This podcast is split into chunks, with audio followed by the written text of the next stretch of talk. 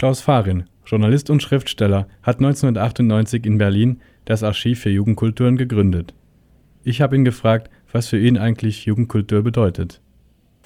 Ist gar nicht so einfach zu definieren, weil Jugend ist ja schon ein eher schwammiger Begriff, unter dem man heute so alles von 13 bis 30 versteht und Kultur ja genauso. Also für uns sind Jugendkulturen oder Jugendszenen äh, überwiegend Freizeitgemeinschaften von Jugendlichen oder von jüngeren Leuten, informelle Szenen, also ohne Mitgliedsbuch, in der sich Leute zusammenfinden, um mit Gleichgesinnten ihre Freizeit zu gestalten.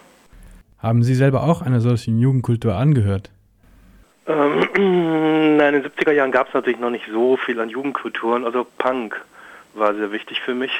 Äh, ich komme mehr so aus politischen Szenen. Also habe mal so alternative Medien gemacht und ähnliche Geschichten. Und was war eigentlich dieser Auslöser zur Gründung des Archivs der Jugendkulturen in Berlin? Ähm, ich habe mich als Journalist eigentlich schon auf das Thema spezialisiert und gemerkt, dass A, Medien sehr einseitig und klischeehaft und negativ berichten über Jugendliche und Jugendkulturen, was ja nicht so der Realität entspricht.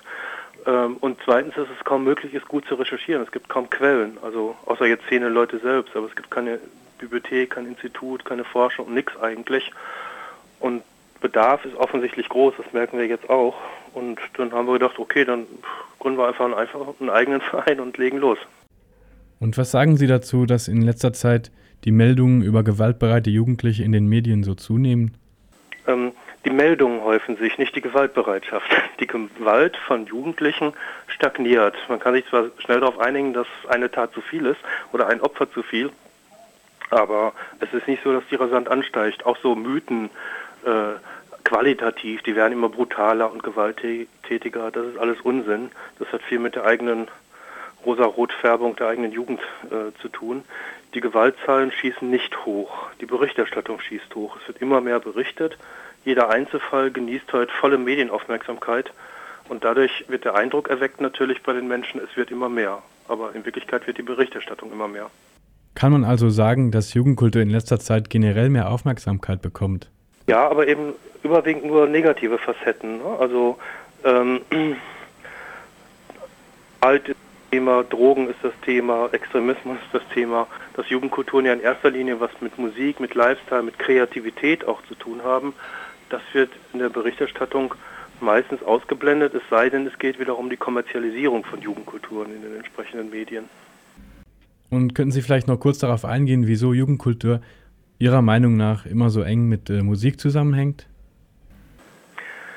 Musik ist ja für die meisten Jugendlichen so ziemlich das Wichtigste auf der Welt.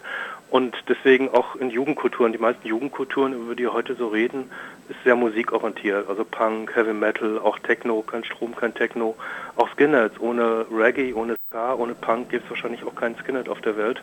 Ja. Also selbst Skateboarder ist ja eigentlich eine Sportmode, aber trotzdem, wenn man genauer hinhört, stellt man fest, dass bestimmte Musik von Skatern immer wieder gehört wird. Ja, da gibt es ja auch dann fließende Übergänge, so Grunge-Skater oder Punk-Skater. Genau.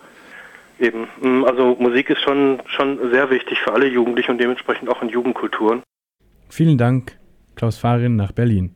Okay, bitte. Tschüss.